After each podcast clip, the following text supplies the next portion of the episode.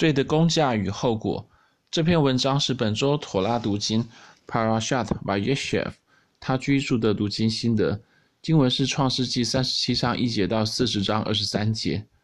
使徒保罗说：“因为罪的工价乃是死，唯有神的恩赐，在我们的主基督耶稣里乃是永生。”罗马书六章二十三节。主耶稣为我们付上了罪的工价，使我们不至于死，反得永生。正如他自己说：“我实实在在的告诉你们。”那听我话又信差我来者的，就有永生，不至于定罪，是已经出死入生了。约翰福音五章二十四节。然而，尽管主耶稣为我们付上了罪的终极代价，我们是不是因此就不用承担罪的后果了呢？雅各的故事让我们看见，并非如此。雅各先前用红汤鱼饼换取了以扫长子的名分，虽然这是以扫自己心甘情愿的。但区区红汤鱼饼的价值，怎能和长子的名分相提并论呢？因此，当以雅各对以扫说：“你今日把长子的名分卖给我吧。”创世记二十五章三十一节，他显然是在做一个完全不公道的交易。根据圣经的标准，不公道的交易等同于欺骗。因此，神说要用公道填天平、公道砝码、公道升斗、公道秤。我是耶和华你们的神，怎把你们从埃及地领出来的。利未记十九章三十六节，所以以扫其实说的并没有错。他说：“他们雅各岂不是正对吗？因为他欺骗了我两次。他从前夺了我长子的名分，你看他现在又夺了我的福分。”创世记二十七章三十六节。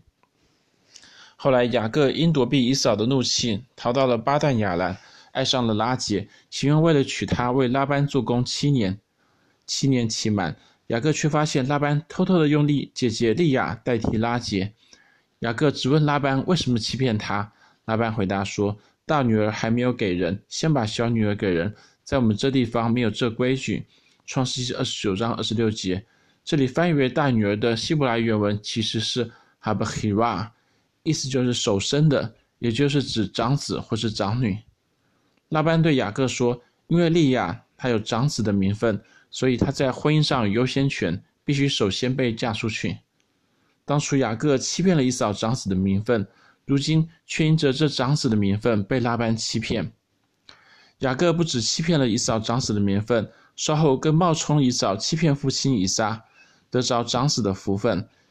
以扫因此大怒，想要杀雅各。雅各逃到巴旦亚兰，在那里受苦了二十年，最后终于在皮努伊勒与以扫和好。雅各是不是因此还清了他所有欺骗的后果呢？雅便雅各欺骗以扫的部分可能还清了，但他父欺骗父亲的部分却还没有。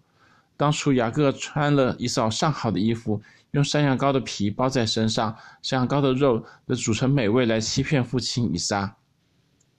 而如今他的儿子们用约瑟的彩衣和公山羊的血来欺骗雅各，他们宰了一只公山羊。把约瑟的那件彩衣染的血打发人送到他们的父亲那里，说：“我们捡了这个，请认一认，是你儿子的外衣不是？”